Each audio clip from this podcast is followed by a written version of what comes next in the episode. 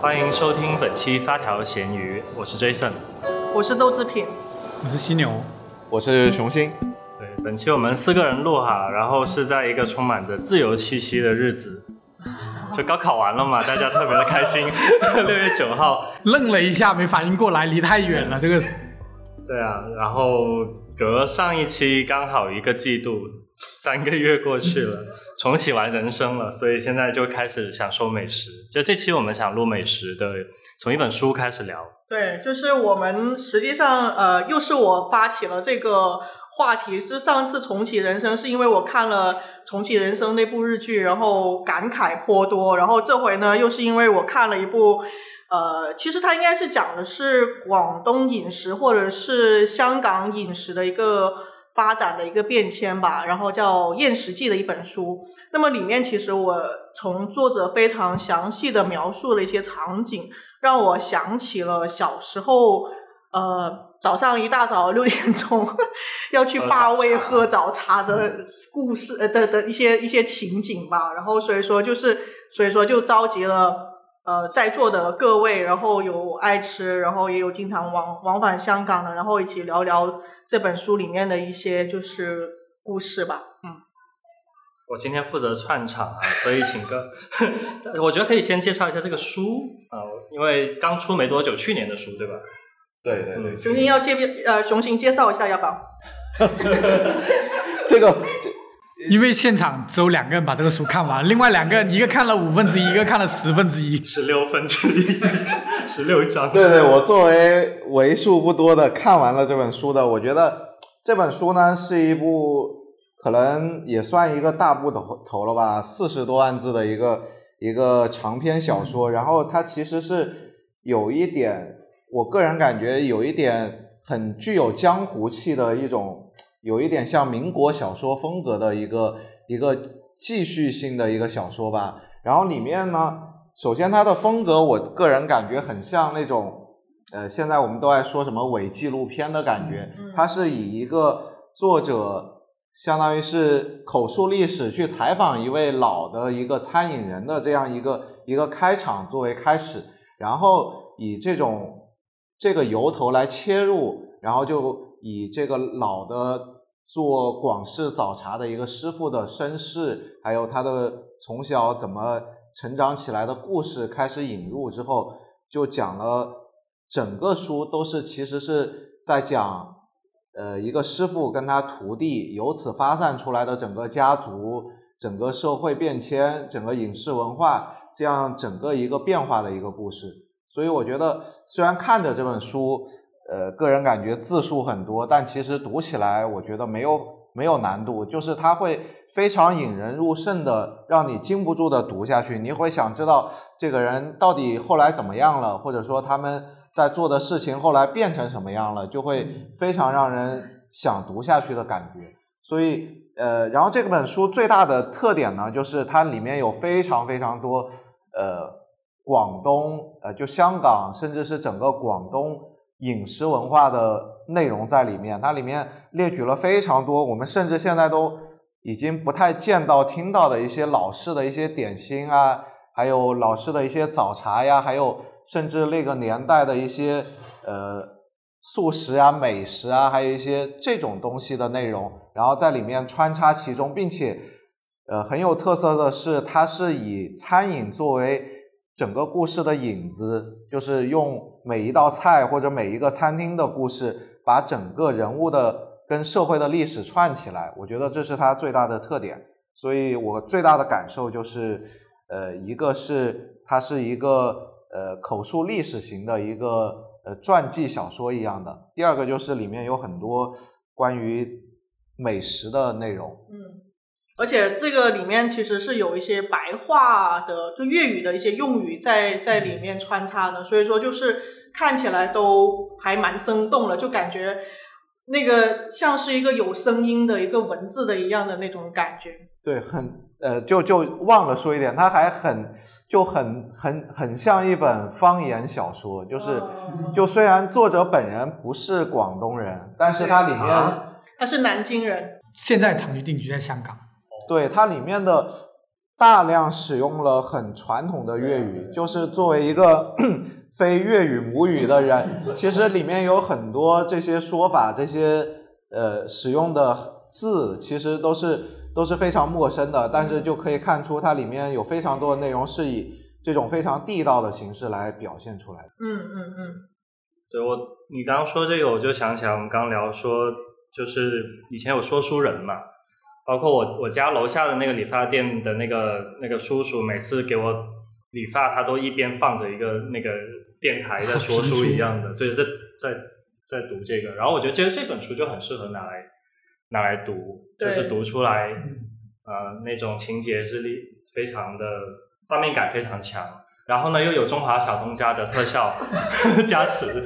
就一个厨师的成长之路的感觉。对他，我觉得这本书之所以能够呃，个人感觉引人入胜，或者说让你禁不住的读下去，就是它里面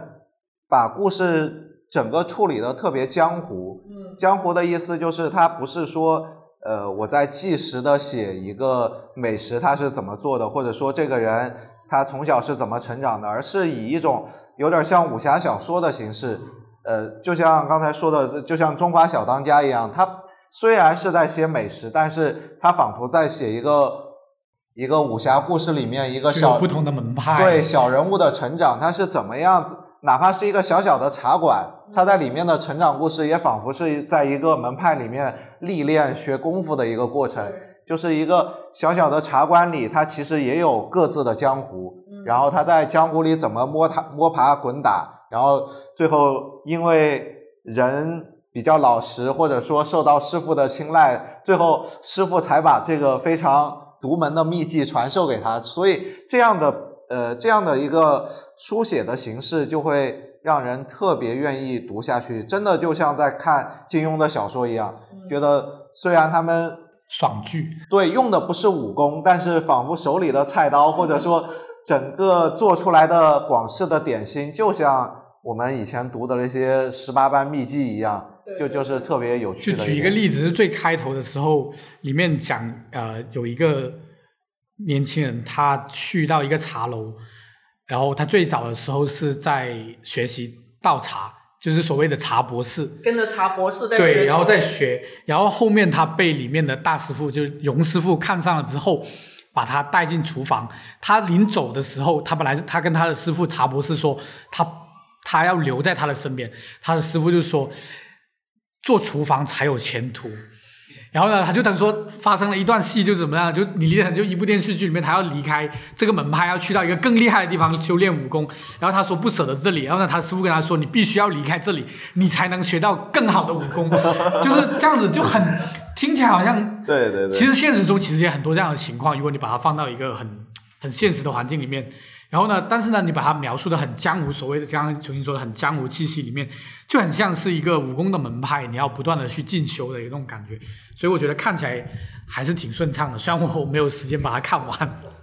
确实是有点太长了。对，而且它里面就是它，特别是上半段的这个情节里面是融入了很多呃大时代的背景吧。就除了说它本身，它是其实是从清末讲到。呃，应该是讲到香港六七十年代之后的故事，但是实际上它里面就是，如果说熟悉那段历史，特别是广东一些知名的一些人物的话，就会发现有一些知名的一些人物，像那个孙中山啊，然后还有太史太史公佘佘晏，然后然后还有南海十三郎啊，包括写帝女花的唐迪生都出现在里面了。当然，就是作者他其实是把他。引了一下名字，但是实际上背景如果说熟悉的话，马上就可以看得到，就是特别是一个很传奇、很传奇的一个故事吧。所以说就是呃，这个是里面的这个。然后你刚才就是讲到就是呃，里面就是他的那个师傅跟徒弟之间的这个故事的时候嘛，然后我就 想了想，想说，就是我其实以前没有想到说粤菜里面或者是说早茶里面还会分门派。然后就是说，呃，假如说它里面，我记得是它里面这个作者里，这个这个里面那个荣师傅，他其实之前跟了一个做虾饺的师傅，然后那个就是那个做虾饺的那个师傅，他的独门秘技就是他捏十四道的十二道 褶，对。然后，但是他的师傅，他实际上他最后跟的那位大师傅，他好像是可以捏十四还是十六道褶。对，就是完全没有想到有这么精细的东西。就是我们因为其实喝早茶这件事情对于广东人是很日常的，但是通过突然说通过这本书了之后，就了解了到这种粤菜师傅背后的这些这些故事，特别神奇，就好像了解了一个行业的很详细的故事。因为我感觉他这个作者应该是也是做了很多的研究，嗯，是的，是的。你刚才说到虾饺，我正好。就可以读一段，就是你就可以体会到他对整个他他可能在描写这个这段历史，描写这个美食，但其实这背后是有非常多功课做的。嗯，像这一段，他就描写他做虾饺的时候，他说虾饺之难，难在油表及里，外面的饺皮，水晶虾饺的造型，配料要求严苛，面皮也很讲究，虾饺皮讲求烟韧。需以澄面和水晶粉混合，最关键的是热水撞落成面时撞得好和水温够，全靠经验所致。配料规定严格，虾三只，肥肉四粒，笋五粒，每粒大小均匀。你像这种描写就非常的具体，而这种具体的描写其实你都不需要。可能我们在广东会经常吃到虾饺，但是对于一个可能一辈子从来没有吃过虾饺的人，但是通过这样的描写，他也完全能够想象出来这道美食是个大概什么样的。所以我觉得这里面描写有一个特点，就是他把每一个美食他都就描写的栩栩如生吧，就让你看完之后你就能想象出来，它好像就摆在你面前，然后你都能想象它到底有什么独特之处，然后。它真的就非常美味的感觉，就是我强烈要求熊心刚刚读那段的时候，你配上那个《舌尖上的中国》，对，就这种感觉。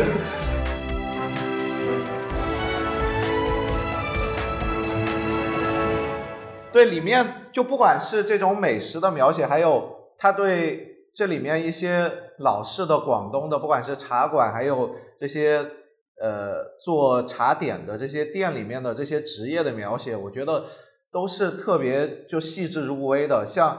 像你刚才说的，他做虾饺，其实他茶店是分什么大案、小案，嗯，然后小案其实就做这种热的，马上蒸出来给人吃的，而大案相当于等级更高，才能做每年比如中秋的月饼啊，或者是喜饼啊，对别人婚丧嫁娶的一些。能够做出去给人送到家里的这种喜饼啊，这种是有非常严苛的等级区别的。那对于我们来说，我们怎么可能知道这些？但是通过这个的描写，就感觉突然踏入了这种茶茶楼的江湖一样，感觉就听到了很多传奇故事的感觉。对，而且刚刚漏说了一点，就是这本书之所以你看起来觉得很爽，还有一个原因，呃，刚刚我们忘漏了提，就是这本书的最开头是。讲一个真正的餐饮界的新闻，就是说建立在一个真实的一个茶楼莲香楼，这个应该没有在广东的人没有听过，即使你没有去过，没有喝，就你对早茶没有那么喜欢或者怎么样，就只要你在广东待过，莲香楼莲香这两个字，你不可能没有听过的。不管你看任何的剧什么，所以它是建立在一个真实的行业，加上一个真实的一个茶楼。啊，它的一个变迁，他去慢慢慢慢的一步一步展开去讲下去，就是它虚实结合，你就会觉得说，加上喝茶这件事情，刚刚提到就是说，真的在广东人的心目中太日常了，就日常到你觉得说这个事情是一个，就跟你上班就跟你上学一样日常的一个东西，所以的话你就会觉得一个很日常的东西，但是呢，你其实自己平时不会那么了解那么细致这个行业，或者说。呃，你你听过刚刚像提到的莲香楼，包括里面提到，虽然它的名字都隐掉了，但是呢，你稍微有点了解，你就会知道它是基于一个现实的一个行业状况去一步一步展开去写的。所以我觉得看起来的时候，你就有种好像在听一些大家都很喜欢听八卦嘛，就有点八卦就能引起人类的共鸣，就是那种很好奇心，所以它有点像看八卦，同时它又虚构了一个人物，去一步一步的去去延展开整个故事，所以觉得这个也是一个点，让这个书看起来会觉得很易读，对。而且因为作为广东人，就是喝茶这个事情，就是其实从小就感觉是出从出生就一定会接触喝早茶这件事情。我那天去北山找婷哥拿东西的时候，然后我们不知道为什么就聊聊，突然了解喝茶这个事情的时候，然后然后他就说嘛，他说，呃，现在有很多人都误解了，说的喊洋茶，他说就是这个喝的这个茶不是我们平时喝的那种茶，说的是喝早茶这件事情。对对。然后就是像呃，它就成为你生活的一部分嘛。就是有时候人家问你说你吃饭没有，然后但是这边的人肯定问你饮茶没啊，就是这种。对这个喝茶这个东西，你刚刚讲到这一点，它对广东人有多重要呢？你就这么理解成，就是说一般来说，比如说谈婚论嫁的时候，你要见对方父母的时候，就两方父母见面的时候，很多时候是要宴请嘛，要去一个大酒楼什么的。但是在广东呢，基本上就是早茶。这个场景有很多重要的场合，反而是放在早茶这个场合上的，所以喝早茶这个事情对广东来说就很重要。对，有可能在别的地方你要谈生意是晚上出去喝酒，但是可能在这边的话是一大清早到茶楼去喝茶，对对这样谈出来的。这时候都很清醒，也不 也不会像喝完酒之后稀里糊涂的就把合同一签。对，所以我觉得这里面 它除了。就是这种美食的描写引人入胜之外，就就像我们之前在方言夜经常也会聊很多整个广东，就不管是节气啊，还有一些风俗习惯，就特别特别传统的东西。我觉得这里面也是顺带，它就会通过美食的描写来把它带出来。我觉得这是非常传统的，因为很多东西都是我们现在听不到的。像他这边有一个。呃，在介绍这个大案的茶楼里的大案每年要做些什么东西的时候，他就说，呃，像什么炸玉虾、茶泡、油角、肉松角，然后每逢清明节还有什么煎堆啊、松糕、拜山祭祖，然后五月的话就是包粽子，到中秋就是各种饼。对，像这种，它虽然是表面在描写这种。就各种点心，但其实它背后是隐藏了广东传统的每个节气的对每个节气的风俗，对吧？所以我觉得这种描写会让我就非常就沉沉浸其中吧。我觉得就是觉得在里面，哎，他通过美食可以让我见识到很多别的东西，就这种感受。对，而且你刚刚说他那个是做过一些考究的，其实，在历史那一段。呃，我也有一个感受，就是他前面说那个他这个徒弟问师傅说，这个孙中山在杏花楼做什么？然后呢，那个他就说他是在呃闹革命的事。对那一段，我刚才其实也想提，就觉得那写的就很电视剧，好像电影的一个开头一样。呃，但但其实还我觉得是有一比较大的真实性的，就是呃，他这里给的理由说茶楼酒三教九楼三教九流。烫烫嘴，烫嘴，龙蛇混杂，这个呃，所以他在那里就可以呃，楼下会有一些耳目眼线嘛，有一些巡警出现的时候，底下通风报信就会比较及时。然后在澳门其实是有一个芙蓉新街，上面有个新华大旅店，到现在你也可以就住进去的，很老很老的一个旅店。那以前它是做酒楼，哎，是不是？反正就大概大差不差的。然后呢，有人拍过那个二零四六跟。一个叫伊莎贝拉，她也是在那里取景的。然后这个我当时去刚好要做这个这个题目，然后就去跟那个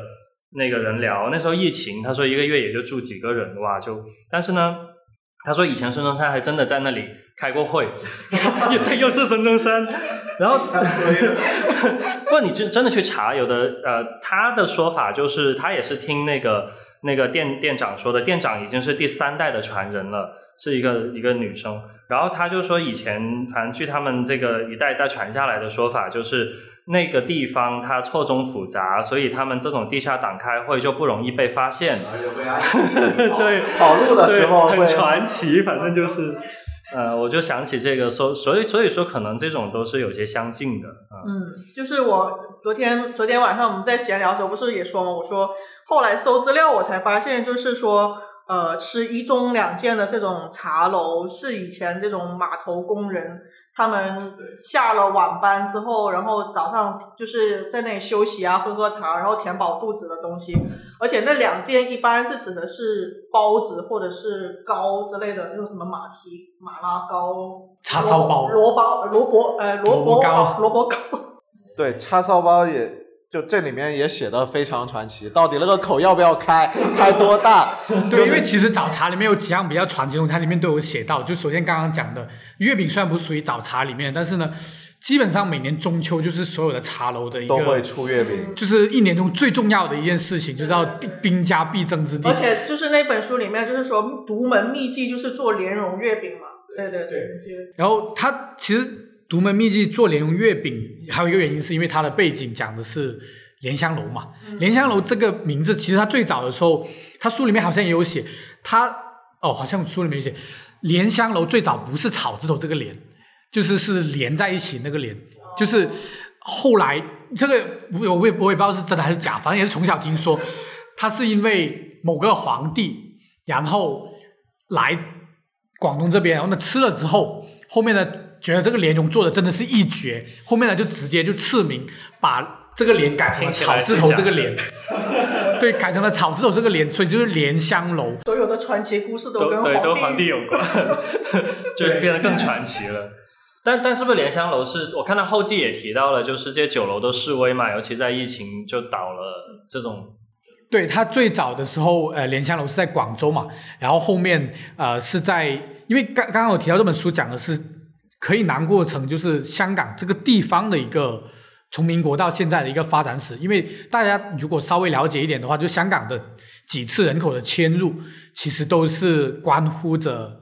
历史事件，对就是算是我我我国的一个一个重大事件的一个一个变迁嘛，都都算是比较承载在里面。然后呢，莲香楼它最早在广州开，后面它开到香港去，是因为做得很好。然后呢，呃，其中一次，因为最早其实香港最早是客家人在那边，那时候还真的是个小渔村的时候。然后后面到了民国时期，然后开始啊、呃英国人去了之后，那边就通商啊，很很厉害之后，就大批的广州这边的呃，主要是西关啊、越秀啊这边的一些呃早期十三行这边的一些商人就会到香港那边去做生意，包括我们珠海人都熟知的所谓的莫氏家族，就是买办，对，然后买办过去那边做生意。那当然了，做生意的人多了，自然需要茶楼这样的地方。然后呢，莲香楼自然也把分店给开过去了。然后呢，他书里面也有提到，就是说他当年开过去的时候，甚至一直到呃莲香楼没有分家的时候，他每年香港那边的莲香楼赚了钱，依然会给广州这边莲香楼的股东分成。然后呢，他们为什么分家呢？就是到了内地这边公私合营之后，然后呢就民办企业，然后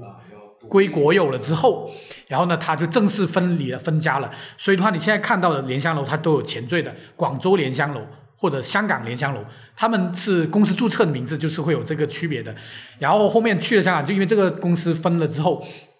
那边的家族就是就一直几代都在运营这个茶楼，然后后面啊、历经了各个时代，一直都还不错。但是呢，后面呃，我后面有去过香港莲香楼，然后呢，包括现在坊间的流传，网上大家都一致认为其他东西是不太好吃的。现在，但是呢，你就相当于去一个博物馆，同时提供食物的一种感觉。然后呢，就到一九年的时候，听说是他们内部发生了一些，就是所谓的打引号的政变，然后呢，就等于说就呃那个家族就啊、好像是翁氏家族吧，如果没记错的话，有可能记错了，姓翁，就是然后他们就决定结业掉莲香楼，然后呢，呃，在这个时候呢，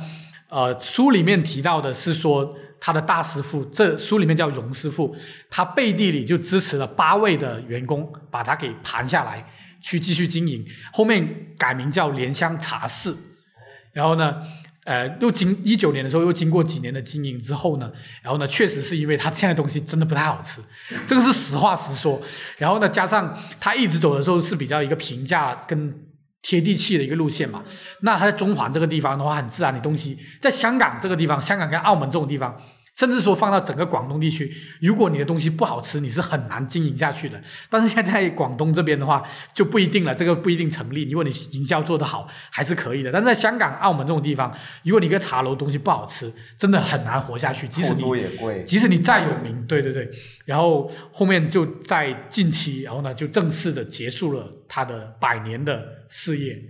就还是坚持到百年了就。对对对，他书里面有提到嘛，就是说他当时是九十七还是九十六年，然后那荣师傅之所以想要支持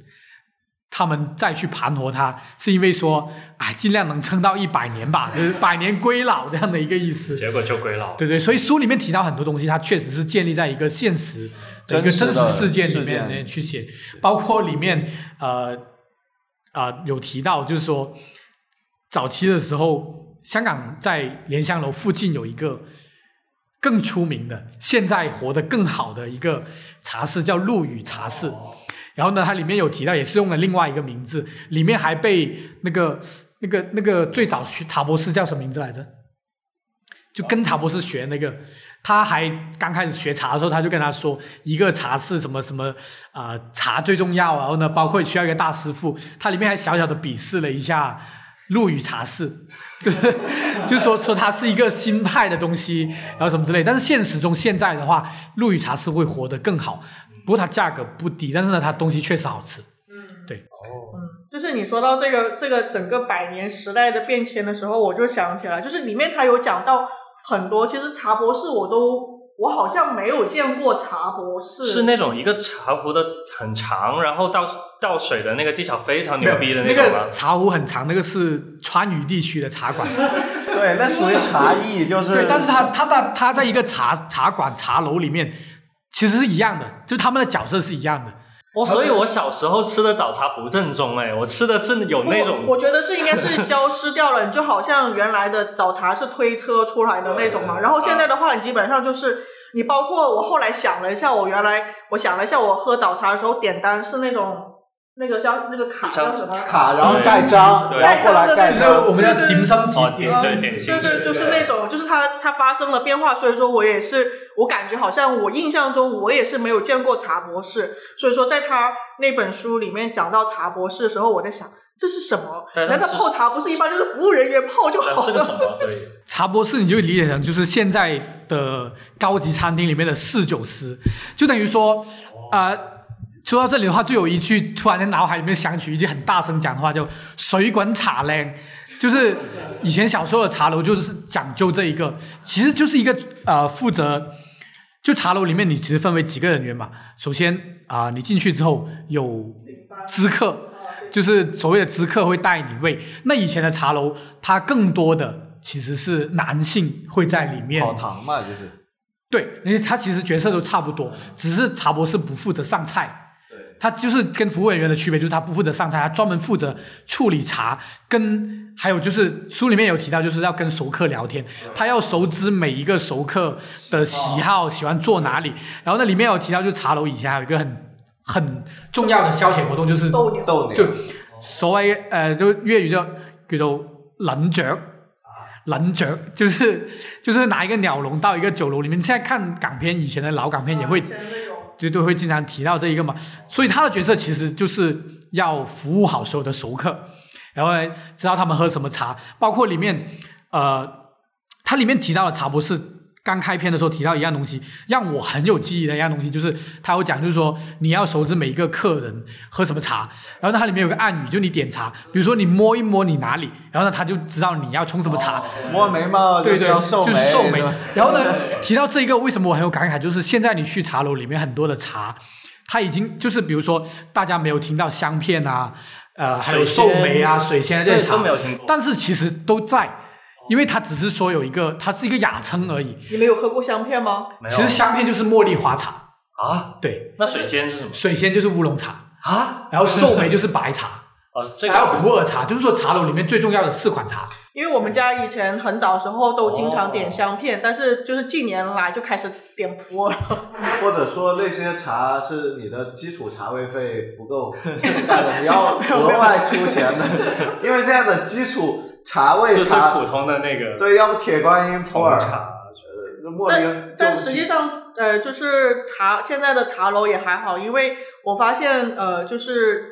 找茶馆里面还是比较人性的。你去了之后，他会问你说你有自己带茶叶吗？对对对，对，然后你如果说你自己带茶叶，他就帮你帮你冲嘛。这种还是蛮多的，对对对我们然后现在还能见到。对，然后还有就是你你刚才说那个茶博士的时候，我想起来像类似于像金月轩那种地方，它就会有一个旁边专门站有个个美女，然后再帮你冲一个像功夫茶一样的东西。对，呃，其实你刚才讲到的，就是说现在这个茶博士这个角色，现在更多的是女性在担当嘛。其实我小时候开始懂酒记忆喝早茶，刚刚提到那个。就是你要熟知每一个客人，跟每个老人聊天啊，跟每一个熟客聊天。我小时候这个角色已经变成了一个所谓的部长，就是更多的是女性角色在担任了这一个。然后，对啊，所以我觉得其实整个变迁还是挺大的。包括以前主要去茶楼的主要的消费人群也是男性嘛，所以他茶博士也得是男性。对，包括它里面提到还有一个原因就是茶博士你要倒茶，茶很烫，水管茶凉的水很烫嘛，所以他一大壶茶，它要抬得起来。它里面讲到最开始他学的时候，不就是就是热水你怎么样抬得起来？你十一般以前十三十五岁就已经开始出来打工干这些活嘛。那如果你一个女性十几岁的时候，你是很难胜任这个角色的嘛。那更多的也是确实是当时茶楼里面能出现的角色，消费者更多的也是。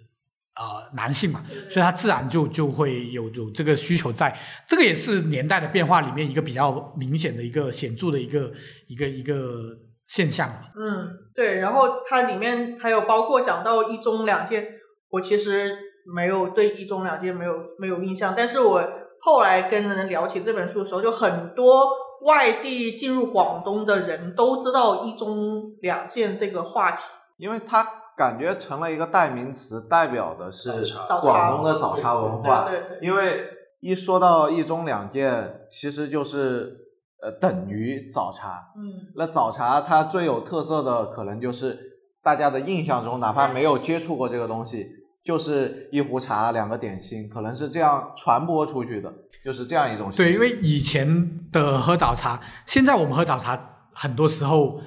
会约了一大群人嘛，会点很多的东西。但以前的喝早茶其实，呃，包括现在你去看，有很多主要消费人群是老年人的茶楼的话，你也会看到其实他们点很少东西的。其实刚刚提到，刚刚本来想延续这个话题，就是茶楼其实最重要无非几样东西，一个就是呃虾饺啦、烧麦啦、凤爪啦、排骨啦、叉烧包啦。然后这个就是等于说，它其实承载的角色不一样，就等于说你必须要点的东西，首先叉烧包大件夹抵食，就是说能吃饱的东西。然后呢，那虾饺是因为它是里面有海鲜嘛，它是一个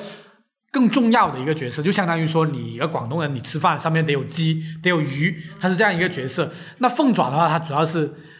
慢慢的吃的，在慢慢抡，就粤语就说慢慢抡抡骨头，跟排骨是一个角色，就等于说你首先一坐下来，你很饿嘛，那你就叉烧包。先吃几口，然后呢喝点茶。那垫了肚子之后，打开报纸慢慢看。那你等你的虾饺上来啊，虾饺也吃了。那你最后就是凤爪啊，然后排骨这些上来，那你就可以聊着天，喝口茶，然后呢吃一块，然后呢慢慢把骨头吐出来。就是它是一个早茶一整个过程，它是一个很很顺畅的一个过程。你坐下来很饿嘛，那你首先先吃一些垫肚子的。所以早茶有有几个名点。就所谓的它必点项，必点项。对对对嗯，他书里面其实也有提到，包包括刚刚讲到的莲蓉，呃，以前其实呃奶黄包这东西其实是流沙包，其实是后来才出现的一个东西。最早是奶黄。奶黄包，然后呢，其实更主要的是就是甜的就是奶黄包，咸的就是叉烧包，还有莲蓉包嘛。所以它包类其实主要就是这这三个嘛。那呃。里面还有提到的虾饺啦，然后呢，包括提到的每一样名贵的东西，其实它里面都有涉及到。你主要就是学会这几样东西之后，你才能打怪之路就可以慢慢慢慢的往后走。你只要能把里面其中一样东西做到一个极致，那你就能真正成为一个大师傅的一个角色。大案，对，因为因为它让我想起来来的就是像你刚才说的，像传统的茶店，其实是一个一方面是人群，更多的是老人，或者说就是他其实是去茶楼消磨时光的。对，嗯然后我印象中，我来广东地区最有印象，就当时去江门，还是非常老式的那种市井里的茶店，就推着车，嗯然后盖章你选，嗯他就端给你那种。我当时印象特别深，我至今都记得，就一个可能有七十多岁的老爷爷就在旁边，就摊开报纸在那儿看，面前就一盘就那种什么蒸排骨那个，嗯哇，他就一直喝茶，然后隔一会儿他牙感觉都掉了，那个那个嘴又瘪瘪的，你知道吧？然后他就舔了个排骨，一个排骨塞进嘴里，那嘴就能蠕动很久，然后然后那个骨头吐出来非常干净。全程都在看他。因为我们因为作为我们去吃早茶，因为其实就非常不传统，就是为了吃。其实那壶茶很很难把它喝完，甚至加水什么的，我们就点一堆吃的，咔咔一顿吃。然后当时对我的冲击就特别大，然后我就看了很久。我们整个吃，人家就非常悠闲的看报纸、喝茶。然后其实这些茶点都是为了让你，呃，喝茶胃子里不会那么难受，垫一点东西。所以这个东西在这个书里，我感觉也被 就点出来了。所以它这里面的描写，就是一方面对这个传统的这种餐饮文化是非常写的非常详细的。第二个就是像刚才说的，里面它因为发故事发生的背景是在香港，然后我觉得它其实里面通过这些美食的介绍，它其实背后也是映射了很多香港的重大事件和历史背景，就是那个时代下当时的社会环境是什么样的，它造就了怎么样的一个餐饮环境。所以我觉得这里面有一个很重要的点，就是它里面反映了很多的历史，就像里面他写了很多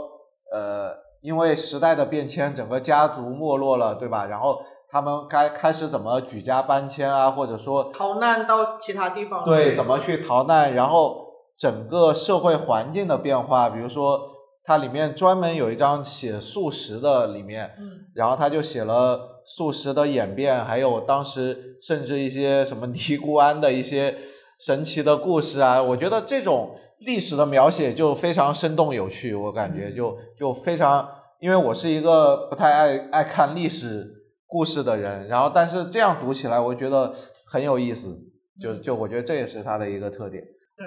它里面因为讲到了一个最经典的，应该呃，我觉得不只是广东人都知道，就是那个蛇羹宴嘛。嗯，对吧泰式对蛇宴，对对对，而且它那个是一个私房菜，相当于是家宴的那种，然后它就呃属于一个广广广东的大的一个买办，还是哎不应该不是叫买办，应该是大家族，然后就是然后他们家就是呃以做这种蛇羹是最出名的，然后人人所有的达官贵人，然后包括。来到这个广州省城的这些人都要去他们家去吃这个皇帝，然后提提一个词，对，然后就是讲到了这个，然后还有就是你说到这个大型的这个变迁里面，就是他用餐饮去反映了嘛，就是除了早期这个呃很传统的从省城带过去的这个就是早茶的这些点心，然后一直还有讲到后面就是碟头饭的出现，就是其实原来最早它里面讲到的是它都是一些很正式的餐饮。呃，那后来的话，随着就是香港的这个经济的一个腾飞，包括一些工厂的设立啊，以及就是呃一些包括还有东南亚的一些华侨到香港这边来打工的这些人，然后使得的这个香港的这个餐饮发生了一些从传统到创新的一些变化吧。就是我们其实我们今天晚上吃的算是碟头饭。算是碟头饭的一个演变。我们今晚吃的是龙江猪脚饭。对啊，就是它适应的是呃，就是快速发展之下，然后大家没有办法到餐厅，就是正儿八经的坐下来吃，就是我只是就是一个就是里面有呃一点菜呃一一一荤两素，然后再加上一个汤什么？一个汤例汤啊、一个例汤，然后就组合成了一个就是一个快餐的一个一个文化的一个发展和变迁嘛。然后这接着里面他还有讲到一个就是呃东南亚人的进入，然后使得他在里面一些传统的菜式，它里面有讲到说，呃，就是东南亚那边他们不是会拿椰奶来做菜嘛，嗯，然后呢，就是做它跟它里面的一个面食去相结合了，然后就一开始他们就是它里面那个师傅他是没有办法去接受这个东西的，结果后来他发现，哎，好像又是可以接受的这种，然后就其实就有点像呃，就是香港的这个社会的这个感觉，就它是一个多方融合的，它但是它用餐饮的这个变化去描述了这个社会发生的一些人群的一些变化。哎，你说那个椰椰奶那个是椰奶加咖喱，最后因为我觉得现在茶餐厅里也很多咖喱，我不知道那个是不是以前香港就就吃。香港以前就是印度，就是印度人的咖喱是不加椰奶的嘛。然后呢，东南亚的咖喱是加椰奶的嘛。然后呢，这种东西，当时香港就快速的腾飞，自然成为经济的东西，很多东西都会往就会到了那里，到了那里之后，他就要适应本地嘛。就刚刚讲到碟头饭的一个演变，也其实碟头饭的出现，也就是茶餐厅的一个出现。像刚刚提到书里面提到，最早的时候，它一直的食物都是围绕一个酒楼、茶楼，就是这种比较高消费的、比较比较不是那么平民的一个一个角色、一个地方出现。然后后面他有提到素食那篇开始之后，慢慢碟头饭出现了，其实就是香港人没那么多时间喝茶，要忙着赚钱。然后呢，碟头饭就是快，就是以快为一个目的。那快的话，最早出现肯定就是烧腊。烧腊饭，以前你在茶楼里面才能吃到茶烧啊、烧鹅啊这些东西。那后面慢慢的为了快的话，自然就出现了烧腊档。那烧腊档出现的时候，那他煮个饭就变成了有烧腊快餐。那你天天吃烧腊也不行嘛，那自然就会出现了其他的，比如说香港现在所谓的平民平民食物就是三餸饭，就是两个肉菜一个蔬菜，然后呢再加例汤这种就。跟盒饭一样。然后呢，那随着其他的一些地区的一些美食流入，包括东南亚啊，包括其他地方，加上香港人本身真的确实为了赚钱，这种创造力也是一流的，那就出现了各种猪扒啊，什么东西，只要什么快的东西就往茶餐厅里面放，那茶餐厅自然的慢慢慢慢就又起来了嘛。因为你没发现，其实很多的茶餐厅，它茶餐厅有很多种叫法嘛，除了叫茶餐厅，还有茶室、冰室各种各样的，其实也是流派的不同嘛。那有些茶餐厅它是以吃冰为主的，就是它以喝的那些冰的那些东西为主的。那茶茶室它其实就是也是茶楼的慢慢的一个平民化的下放吧，就等于说以前就是要坐下一盅两件，慢慢的看报纸喝，那现在要快了，那就只能放到一个很平民的一个一一个地方去。我我我还记得，就是我也我也是看别人的一个美食节目，但是我没有去吃过。就是哎，是一家很有名的茶茶餐厅，里面就是煎了三个蛋，然后里面玛莎给玛莎鸡，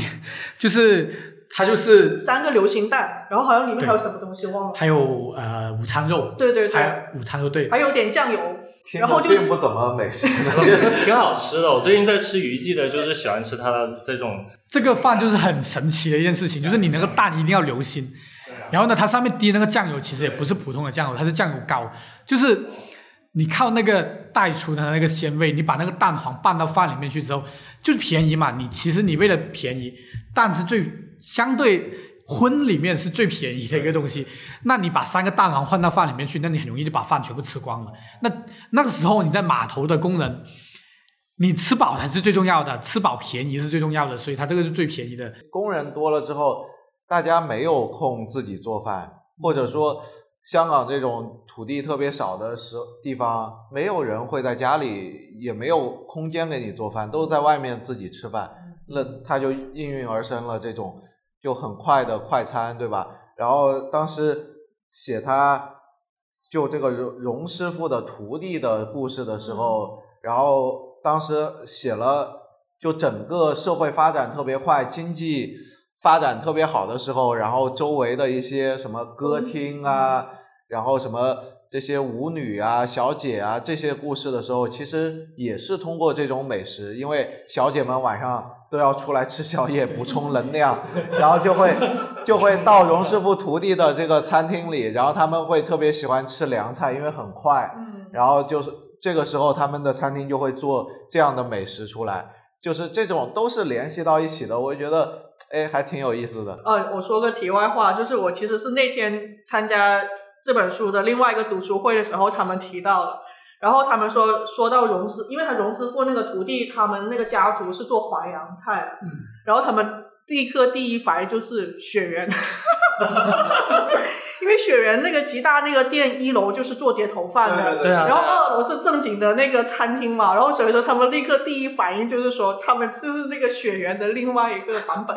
那我还挺喜欢雪原的那个方式的，对对对对我上两周才去又吃了一遍，所以就跟缓归一样，缓归的盒饭其实也挺好吃的。对也还不错。对，其实在上海，因为刚刚讲到就是人口的流入嘛，其实再到后面，就再往后几十年，其实就是很多华中地区的人会流入到香港去嘛，那自然就把淮扬菜啊、上海菜这些带过去，所以就是香港就是一个这么神奇的地方。对，因为它里面出现了一个，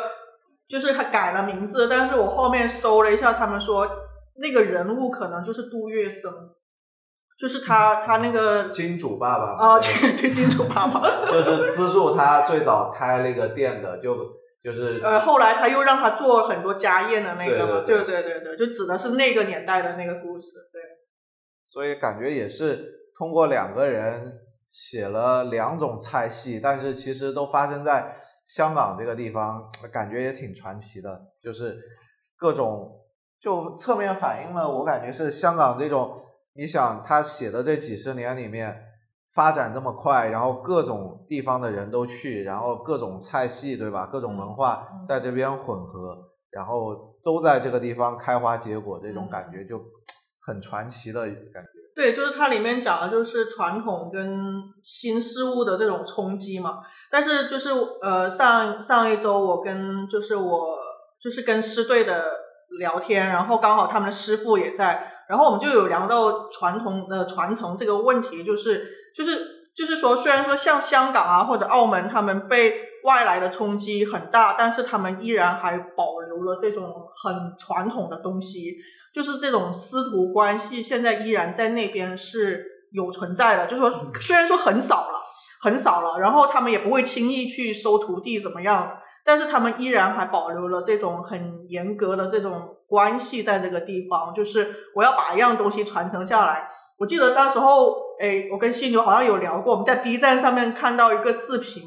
就是一个做早茶点心笼的一个师傅，对他几十年。他最开始的时候，他是回答了一个问题，就是说为什么用竹到现在今时今日依然竹的蒸笼还是，就是大家还是用竹的蒸笼，没有用其他材料的，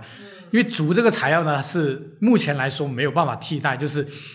因为蒸东西你最怕的就是水蒸气，你靠的是水蒸气嘛，那上去之后其他的材料它会阻挡水蒸气，最后会滴回到食物上面来。那你要蒸好一个东西，就是你必须要不要把那个水滴回到你的食物上面去。所以的话，竹是它既能透热，就它的水蒸气能穿过它，一直一层一层的穿上去。同时，它到了最顶层的时候，它也不会积聚在上面，又滴回到你的食物上面去。但是呢，你存的是竹的话，它又很容易烂，就说它是一个消耗品，你就可能很短时间就烂掉了。然后呢，香港那个老师傅呢，他就自己发明了一种做法，就是说他拿一圈的那个不锈钢。给竹的蒸笼做一个加固，在它的一个关键的结位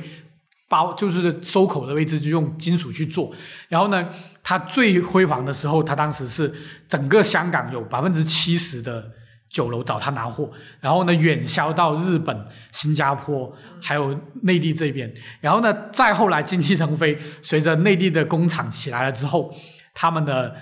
这个技术被工厂学了之后呢，他们就。就是就示威了，然后呢，他就他家族也跟着就是这样，但是那个老人一直到现在八十多九十多岁了，依然在自己坚持手工做。然后呢，基本上他们现在这个公司生产的所有这一款蒸笼还是他自己一个人做的。然后呢，他的儿子儿媳妇全部都是销售人员。然后呢，我看到那个视频的时候，其实还挺唏嘘的，就是那再过多几年。然后他就真的做不了了。然后呢，就但是呢，他儿子们也很醒目，他们店里面现在也不单只只卖蒸笼，就基本上其他厨具也在卖。然后等于说这样子，对他们那个店好像就是很普通的那种香港那种门店的那种，就是那种感觉。对，提到这一个的话，香港跟澳门还有一个很神奇的地方，你去到一个，我们就比如说我们去香港、去澳门旅游，然后你听到一个品牌很出名，不管它，比如说呃，像那个卖锅的那个卖刀那个陈陈之记，陈记给，就是他有段时间不是很多人去香港买锅嘛，把锅背回来嘛，说什么他的锅很厉害，他的菜刀很厉害，然后呢，他的菜刀，哎，我忘了是哪样东西比较厉害了，但是就是。呃，你你去到香港，你会发现它都是一个，包括刚刚讲的蒸笼那个，它是个门店，但其实他们背后都是有工厂的。然后呢，但是香港就是一直延续这种经营模式，就让你觉得很，就是以前我记得以前读书里面历史书里面有一个词，所谓的前店后厂，就这种概念会延续的比较好。就是家族企业，它是一条龙的那种感觉。对，然后那，现在其实香港还很多很好吃的东西，都是这样子的一个形式。然后包括我最近发现了一家老字号是卖腐竹的，然后它就是一个这样的一个前就是前店后厂的一个概念，然后他还会做豆腐冰淇淋那些，然后但是我最近发现了还没去过，然后呢我我下一趟行程大概率就会去，然后就觉得很特别这样的一个经营的形式。对它像香港、澳门确实有很多那种家族传承的店，嗯，虽然就确实在现在这个社会。很难活下去了，所以这几年才会有那种所谓的活化嘛，嗯，就会去帮扶这些老店，帮他做新的包装啊，或者做好的宣传，让他活下去。所以这种传承，可能确实这种形式不太符合这个时代这种节奏，但其实他做的东西是，就像你们说的，有这种师徒传承的这种这种传统下来。就他他不会说像被这种工业化机器取代。他好像你真要说他从，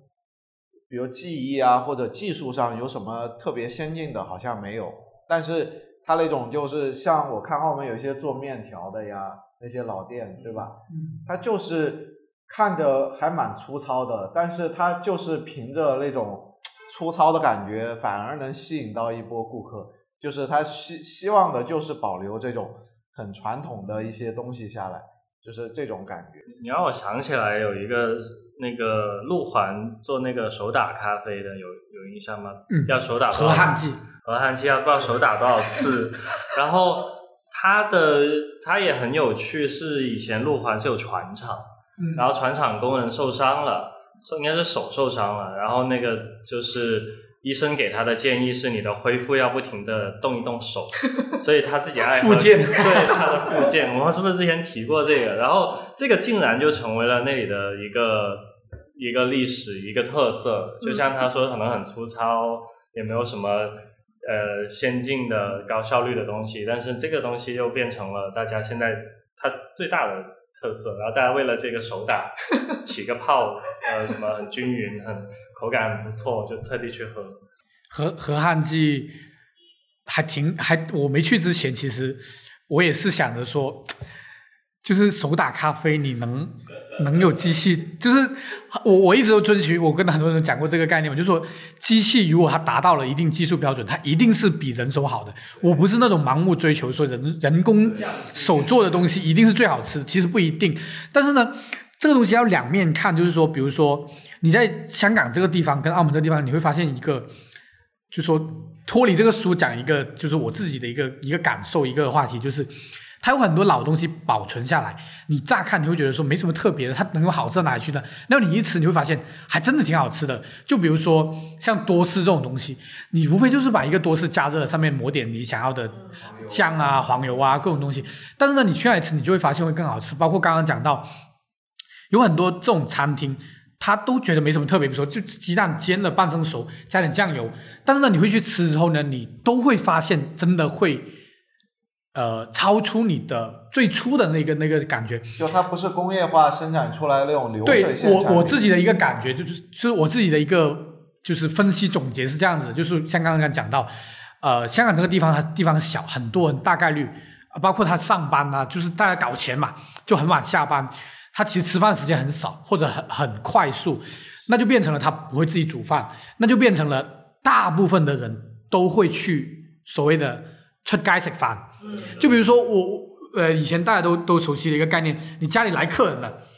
来重要客人了，你才会下楼去杂流。那那我们又流传一个概念，就是说家里面做的东西才是最好的，跟我们这边是相反的，就家里面自己家做的才是最好。但是呢，就是说在他们那边很多时候出街吃才是一个更好的一个选择。那你更多人出门吃饭，那就代表了很多在这些餐厅里面工作的人，或者说街坊，你你的客人都是街坊，或者说甚至是自己人。那你去做餐饮的时候，你就会更用心，更坚持用好点的原料，或者甚至说。啊，不能说高级的原料，而是说你看得见、摸得着的真实的原材料，不是所谓的一些冻品啊。那当然，餐厅的东西都是冻品了，很正常的这个。但是呢，他他就会更追寻，就是说你自己的人也会吃，你自己家人也会吃，你楼上的邻居会吃，你的亲戚会吃。所以的话，他一旦有了这个这个概念在你的脑海里面一直根植的时候，那你自己做出来的东西。它也是适应你自己日常吃的东西，所以的话，它慢慢慢慢的潜移默化，那它出来的快餐就会更好吃一点。这是我自己的一个分享。因为他这里面也写了，就是跟你说的，他那个徒弟在做淮扬菜，跟那个金主爸爸闹翻之后嘛，然后他们自己到了一个更偏远的地方去开一个餐厅。其实他们那时候就处于这种状态，他们店很小，没有宣传，也没有人知道。他们靠的就是他们那帮老乡，或者说就是街坊邻里。他最早他爸不就做红烧肉，对，盖饭嘛，就红烧肉，那就凭的就是人传人的这种，就是你能够很用良心的、踏踏实实的，并不代表我买的肉有多好，我就是市场买的猪肉。我不是什么什么黑猪肉，而且他，而且他也会很，如果说有人问他说，呃，怎么做的，然后他也很热心把这个告诉人家是怎么做的。对，其实就是凭着这种非常接地气的一种心态，就希望我这个东西是我能吃的，街坊邻居都爱吃的这种心态去把这个东西延续下去的。对，然后刚刚讲到这个，然后呢，刚刚我其然后后面想讲就是在香港也有很多呃。五星的所谓的米其林餐厅，那现在的所谓的中餐米其林，很大一部分是来自于粤菜酒楼嘛。那其实它很多已经，它既坚持了某部分的技术，同时它又不断的在求新。那香港也很多呃纯的西餐的的高级餐厅。然后我想说的是，在这个地方这块土地上面，他们没有，他们只分。就是接地气的东西跟高档的东西，他们没有再分好不好吃，不就不是说便宜的东西一定是不好吃的，而是说你便宜的里面，它也有很好很好吃的。然后因为，嗯，香港香港这个厨师这个行业里面有个很神奇的一个东西，就是厨师们下班了去吃什么，那个地方一定好吃，就跟的士佬下班去吃什么一定好吃是一样的道理的。然后呢，香港现在有一家。开了大概十年左右的餐厅，非常的传奇。他的奖项，他没有拿过米其林，但是呢，他的所有的名头压过了所有的米其林。大班楼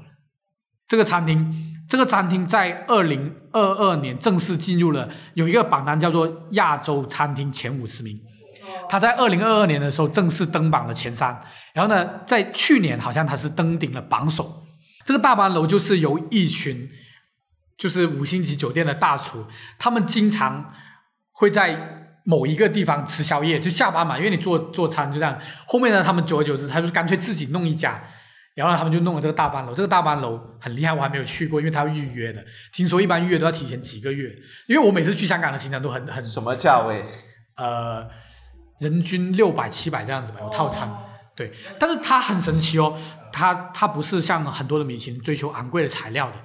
它。很本地，它坚持用本地的材料，各种各样。它是粤菜系列是吧？粤菜系列的。哦。对，然后我就刚刚讲这么多，其实想说，就是香香港这个这片神奇的土地上面呢，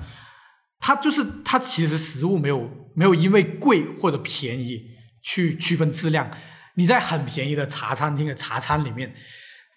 也能吃，它也可以吃到很好很好吃的东西，就是那种好吃好吃到你哇一声的。然后呢，那你高档的当然也会有，那高档里面肯定也有不好吃的，所以我我是比较喜喜欢这种餐饮概念的，而不是用价格去区区分它的好不好吃。那我们现在很多啊，我们要去吃顿好吃的，所以我们要去一家贵一点的餐厅，就是说这个概念其实是我觉得我很喜欢的。我我希望说我们这边的。就珠海这里，如果什么时候能慢慢能形成这样一种概念，就是说你便宜的东西，你在你这个成本范围内，你也可以去做到好吃的东西，而不是用价格去区分它好吃或者不好吃。这是我我看了这个书引起的我自己的一些对这个香港这个地方的一个餐饮的一个感受吧。我我也是觉得，因为他们这个师徒传承制度，或者说这种很甚至有点过分执着的。固执的这种这种，就不讲效率，也不讲适应社会的感觉，反而反而还还留下了这样的一些东西了。哎，你这里面讲到他讲他说，就是做莲蓉的秘诀是什么？熬。对 对。然后你说这个，我就刚才终于翻到这儿了，就一定我印象最深的一个，就是写这个荣师傅他的故事的时候，其实他不是是那个做。尼姑庵的两个尼姑嘛，嗯，然后其中有一个人生下来之后被追杀，另外一个尼姑带着他逃难，对对，到了一个什么医馆里，又遇到了一个叫什么叶七的一个师傅嘛，嗯，然后这个我就特别想分享这一段，然后就特别传奇的，就是就是这个呃，就他母子就流落到那个医馆嘛，相当于在那儿做一些小工，然后。就认识了这个叫叶七的一个人，然后他其实，在书里面他是一个相当于参与革命的人，然后受了伤，然后相当于也是那种非常落魄的状态。但其实这个叶七就是呃当年这个广州的，相当于叫德月那个楼里面的会唯一会做这个莲蓉月饼的人。然后他因为什么什么事儿流落到了，也流落到了这个地方。对，而且那个月饼是也是要。就是限量的，而且是要排队，或者是要靠关系才能买到的。对，然后现在他们就在这儿相遇了。然后这儿有一段特别传奇的，就是因为在这个叶希还没有流落街头之前，然后在这个呃，就是这个母子还没有流亡之前，他们小时候相当于是大户人家，相当于运气好被分到了一块儿，就小小小的时候吃了这么一个 莲蓉月饼。然后在很多年后，他们都流落到了一个地方的时候，然后，然后有一天，这个叶希就给了一个点心给这对母子，就说给这个小孩吃，然后还是刚刚做出来的。然后这个时候，他这里面就这么描写的，然后就阿想这才咬了一口，这一咬，他的眼神渐渐亮了，他又吃了一口，细细咀嚼，终于抬起头对慧生说：“阿妈得月。”然后，然后他妈就说：“慧生不明所以，便也拿起一只来咬下去。忽然他停住了，他说：‘祥仔，你刚才说什么得月？’ 然后就这段描写就非常传奇，就是就那种事隔几十年，就凭吃了一口十几年前吃过的月饼，就就感觉亲人相认了，就认出了十几年前的味道。我感觉这段就给我的印象特别深。”对，就是这个莲蓉月饼特别神奇。其实我后来我也有在想，我能不能盲吃某一，就是像他说的，我盲吃某一个店的一个东西，然后我能立刻像他那样子，立刻就能识别出来是那家店的。是卖鸡的月饼。对，所以他这种描写的传奇性就在这里。本来其实就是一个可能。呃，可能现在大众点评打四点九分、打五分的一家点心店，但是被他这么一描写，突然就有了那种就是无可取代的光环，对武功秘籍的那种感觉一下就出来了，所以这种描写就非常吸引。那个眼眼睛一亮，那个真是中华小当家的感觉。对，然后像这后面就呼吸不禁有些急促，说你可听实了，你说这月饼是他手打的。哇，就这种，这种就突然就这个悬念一下就起来了，感觉一个绝世高人就因为不经意的一露一露手，然后就被人发现了的感觉。那我觉得这个非常适合用来给这些现在短视频不是传播的比较快嘛，就是真的给麦基供个稿，说你看就拍这种拍这种。哎，刚刚你们说那些就是香港都是出去吃嘛？然后我想起一个澳门也可能很典型，就是本身中午休息时间就短，然后呢，澳门在疫情期间，它中午禁止堂食的时间可能只有不到一周，但是其实他其他他晚上是禁止堂食的，但是为什么他中午不禁止堂食呢？是因为他中间禁止过一周，那时候疫情特别的严重，然后他一禁止堂食之后呢，大家是中午没地方真的没饭吃。有饭吃，但是没有办法在饭那个呃饭桌上吃，他们就躲到楼梯间，躲到路边蹲在那儿吃，影响非常不好。然后媒体就骂疯了，就说你政府不要这样子，人家连他吃口好饭都没得吃。所以就那个情景之下，澳门从那个时刻开始就再也不限制中午的堂食。哦，因为中午那一顿可能真的是刚需。就对于大部分打工人来说，可能他需要一个地方来解决。对，但是你看内地一堂一禁止，他就全禁止，全天你都不能堂食。嗯，对，这个点还是挺神奇的。我觉得也是。跟这个环境还是有关系，因为因为生活习惯是由环境影响造就的嘛，对。是其实最后就是我想说的是，呃，就是你们喝早茶，你们印象中最喜欢的点心是什么？我其实随着年龄的增长，不同，就也有也有在变化诶。其实，就是这个东西其实还挺神奇的。我以前就是在年纪小很多的时候，我是不喜欢吃叉烧包的，哦，对，然后会喜欢吃什么虾饺啊、凤爪这些。但我现在就很喜欢叉烧包，每次必点，就是就是不知道为什么。然后就是以前觉得就是老人才点 叉烧包，因为它软，就牙口不好。不是，就是不知道怎么形容，就觉得它就是它很热嘛，它很烫，然后呢上来，然后它的那个皮又很厚，它里面又有一点点肉，他们的叉烧包用的叉烧都是肥的边角料嘛，所以它吃起来油脂又很丰富。然后它喝茶，就是我我也喜欢马拉糕，是一样一样一个原因，就是它很蓬松。你吃进去之后，你喝一口茶，你有一种哇，突然间化开了，你懂吗？就那个包那个那个包体在你的嘴里面化开的那种感觉，我就现在很享受这一个。以前就我以前很喜欢吃虾饺，现在就基本上就是可有可无。哎，我不知道是不是小时候小孩子的口味都很喜欢普遍吃虾饺，因为 包括后来就是像亲戚聚会，如果如果说是上了虾饺和凤爪的话，大人都一般会优先给小孩子先吃。对啊，对啊。就感觉就是虾饺、凤爪、烧麦这三样点心，就是属于那种小朋友的，小朋友小朋友必必点的，就好像你吃鸡，然后鸡腿一定会给小孩子吃的那种感觉。对，就小小时候就是吃虾饺啊，吃凤爪是吃的最多的，但是现在你们说的凤爪是那种就油炸过蒸的那种，对啊，对对要不然虎你皮虎皮凤你说爪的是硬的那种吗？是那种醋泡哦那种，这个就要又涉及到了，就是茶餐厅不不呃茶楼的风流派的变迁。啊对，好像也是有区别的。对，因为现在的早茶就是，呃，我我觉得是发生了很多的一些变化，就好像这些年呃里面很流行吃薄撑、薄汤，嗯，哦，就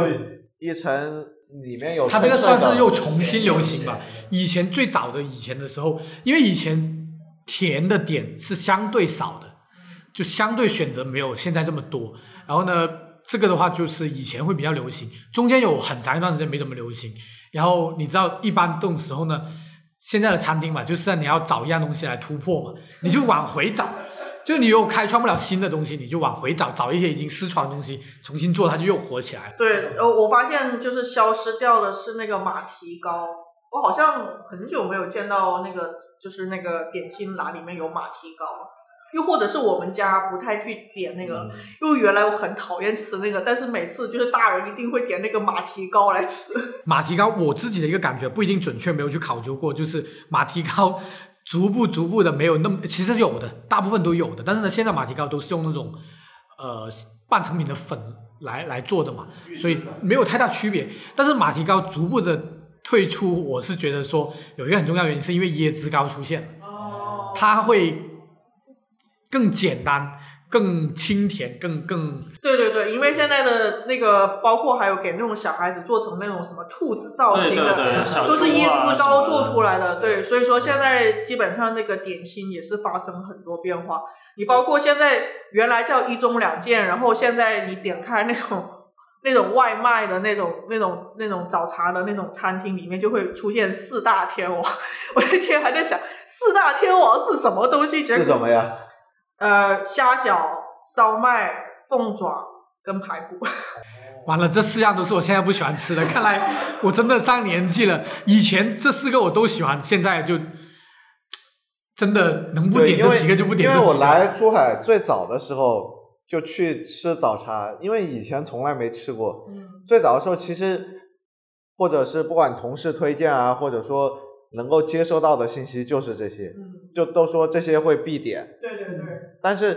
你吃的次数多了之后，你就会觉得，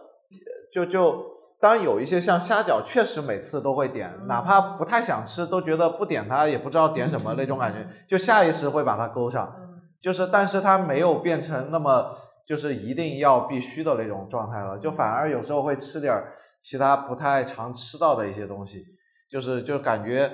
反而口味会变杂。我现在还有一个很明显的一个变化，就是还有几样东西是我现在如果那里有的话，然后呢我会点的，就一听就很传统的东西，韭菜猪红。哦我小时候这个不吃的也很少的。小时候都是长辈在吃，然后呢，现在会吃，然后还有，呃，现在很少出现的，就是有一个很传统的茶楼才会出现的东西，就是猪肝烧麦。就现在基本上只要看到这个东西，我就会点。有一个原因是因为我最近也不知道是什么原因，这几年特别喜欢吃猪肝。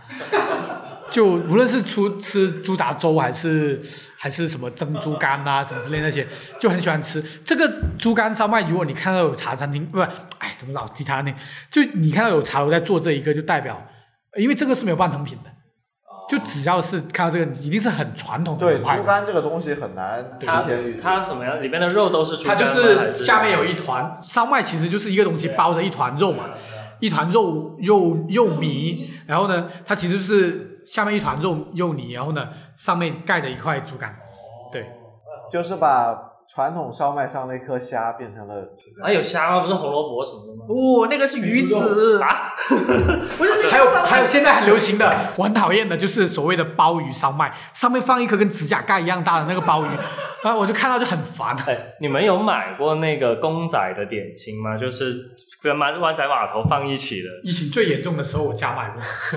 我是初中那会儿，反正就是我最小的时候，家里会偶尔吃吃早茶，然后初中那会儿包到包括高中，家里就觉得要改善我的伙食吧之类的，会真的买这种。然后呢，那个是我很刻板的一个早茶印象。然后，但是呢，他他做出来，所以我你你刚刚问说你会喜欢吃什么，我就觉得我对那个糯米鸡就是哦印象深刻。它小小份，它叫珍珠糯米鸡，嗯对，刚刚好，就作为一个早餐还挺好的。对对，然后对啊，就是后面，但是我觉得我真正最比较那个怎么样的早茶经历，应该是我大学的时候，就大学五湖四海的人都会在在广州念嘛，然后当时就是就像熊青说的，大家一定要去吃一趟早茶，像班级团建一样的来去感受一下广东。所以那个时候就是呃，可能也大学期间吃了三四次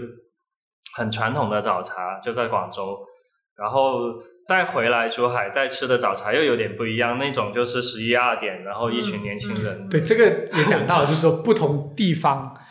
的喝早茶的时间其实是不太一样的。但这个书里面其实有提到，是不同人群的早早茶会不一样。就比如说它里面有提到的八点前、九点前是一些更劳劳苦的人，就比如说下晚班的,、啊、的人或者说上很早班的人、做工的人去的。那九点呢，就是公子爷们。来玩鸟的人来了，就是那一个了。然后呢，再往后就是中饭的那个时间了。但是现在珠海的早茶，基本上我觉得人群最多，主要都是集中在九点到十一点这个时间段。早中十点，对对对对对但但是我在想，我们周一到周五的这种中午要打工的人是不不会太优先考虑喝个茶的，喝个对，午茶现在的是是这样。但但是中山，我真的觉得我我一开始是觉得很别别人，我有一次去中山做一个什么调研，然后他们在想那个地方是个写字楼，然后要开什么商业，有人说要开酒楼，要开早茶，因为中山的打工人中午一定要去喝个茶，就有时间一定要去喝个茶，我都会很很惊讶。结果我后面真的向我中山的朋友去问，他说是啊，为什么不喝呢？就是 就是把我问到了，是啊，就是但但是我们在珠海就不典型嘛，就是但他们工作强度还是对我就觉得是工作强度的问题，一喝就两个小时就没有了，你知道吗？就就是他把他把休息跟吃饭放在一起了嘛。嗯，对，很悠闲，你知道，就是所以这这像这里面写了很多这种传统的点心之后，我感觉我看完之后，我就本来对早茶的兴趣会降低一点点，现在又就又又重新燃起来。我又去吃过几顿，就是这种感觉，就是会有这种其实我我最近也留意到，其实身边很多人都对早茶的那个兴趣慢慢的有在降。呃，我觉得有一个原因是因为珠海现在的早茶，说实话，现在珠海的早茶做的不好，整个行业都不不都不个人太好。感觉一方面是预制品越来越多了，就是嗯半、半成品越来越多。第二个，确实你从健康的角度，早茶算不上一个健康的食品，就里面精油腻吃太、多了早上高甜，对吧？然后各种都是甜点。就从健康的角度，其实你作为一一天一大顿饭来说的话，也不是一个太健康的选择。所以从我个人的感觉，所以就因为这种感觉呢，就就相对吃的 频率并不像以前那么多了。对，就只是真的偶尔你看到这种很传统的描写之后，突然就被勾起了一点食欲，然后去吃又被拔草了，就觉得哎呀，现实原来是这样，就就还是算了吧。对，就是刚才犀牛说那个珠海喝早茶这个事情，我就想起来我们家可能是因为之前疫情的缘故，很久都没有去喝过早茶。然后还有第二个就是我发现现在珠海的早茶，就是我觉得可能早茶这个东西，它是广东人的一种生活方式嘛，日常生活方式。但是就是对于非广东人，特别是那种游客，它就变成了是一个打卡点。然后所以说呢，珠海有很多那种稍微出名一点，例如像金月轩这种，就就直接被游客给全部占领掉了，就是很热闹，就是就是就是你没有办法，我我们家已经好多年，就是已经从几年前就开始没有去金月轩，就是因为你完全挤不进去。就原来你可能只是跟澳门人抢个位置，你比他早去半个小时就能抢到位，但是到现在呢，就变成了就是你要跟一堆游客去抢，就夸张到之前我有一次春节打电话。他说你要提前一个星期预定，我说啊，我说需要这么夸张吗？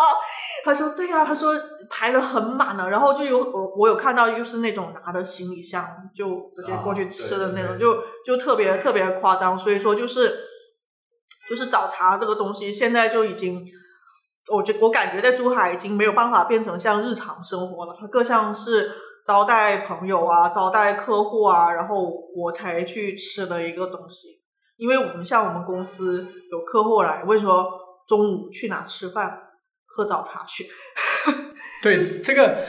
你们发现现在早茶越延越后了，那个时间。我小时候现在没有休息时间，一天二十四小时还有现在夜茶，对，呃，有一些还是有的，他比如说做到两点、三点，他就没有早茶了。但是呢，我小时候的时候，早茶是直到十一点半的，就是人家真是卖早餐的。就是十一点钟之后，他要先买单，买单了之后，后面就是午茶的那个呃，对对，午茶午市的那些菜对对对，对，嗯，现在好像是以一点为界，就一点不给点了，但是你还可以吃到早茶。然后呢，现在的优惠买单都是十一点前结账有多少多少折。我以前小时候都是说九点前买单有多少多少折的，就是完全不是一个概念来的。现在人已经起不来了。所以我就说现在已经没有见到我小时候就是。一大清早要被家长抓起来，然后六点钟去占一个巨大的那个桌子，然后那个巨大的桌子上面就只有两三个人坐在那个地方，就是半打瞌睡的，在那里等其他家里面的人过来喝早茶的那种。现在都基本上见不到了，对呀、所以说我觉得，就是这本书突然让我唤起唤起了一些小时候的记忆吧。对，就像他这个书，它最后其实也写它，它其实描写的是非常日常的一些美食呀或者历史呀，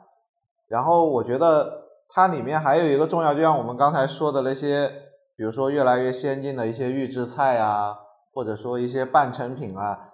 它可能这是符合这个社会发展趋势的，或者说就像我们很多美食现在做的越来越。精致了，嗯，但是就像这个书里写的很多，不管是传统的食品啊，还有一些传统的故事啊，可能它放在现在这个时代已经不行了，但是它通过这种描写，就感觉是呃还保留那种人情味的感觉，或者说就像我们现在食品，虽然我们在餐厅或者这些预制菜越来越好吃了，但是我们还是会怀念那种。非常传统的手做的，可能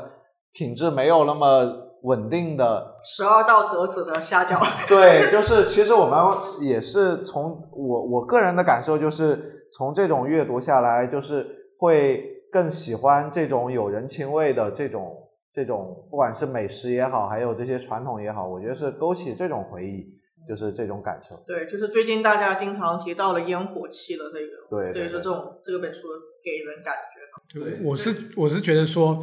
看这本书让我更加的觉得坚定我之前的一个想法，就是说，我觉得工食品工业化、预制菜这个是不可逆的，它也是应该这么做的，因为它是提高食品安全最好的一个方法。然后，但是呢，一定要共存。我是觉得说，如果有人愿意坚持那样子做的话，一定要有人不是应该说，一定要有人愿意坚持这么做，一定要有人愿意去吃。那些很执拗的人做的那种很固执的食物和一成不变的那些，但是呢，也不要一味的，我我我现在就很烦那种广东人说什么什么啊，就所谓提来提去无非那些嘛，什么呃肉饼要手剁啊，什么 牛肉丸得手打呀，就是我觉得说你觉得不好吃的那些东西，它终有一天。会那样子，但是呢，你这个这个趋势是不可逆的。但是我也没有说一定要全部都都机械化、工业化去做，就是说一定要有一个眼光，你不要老是去骂这些东西，而是说你吃到了，你今天你的目的来这里吃这个是为了什么？你你抱着一个你要去吃米其林的心态，然后呢，你选了一个茶餐厅，然后你去骂那个茶餐厅，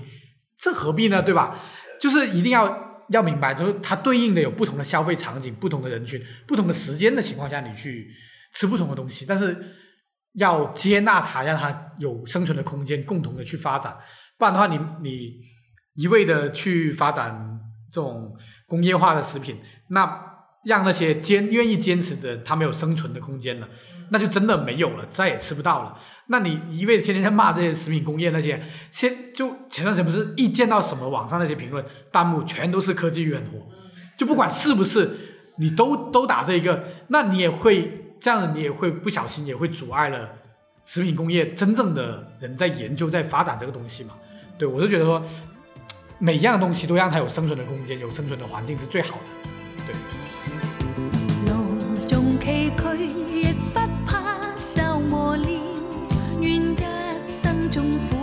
管给我。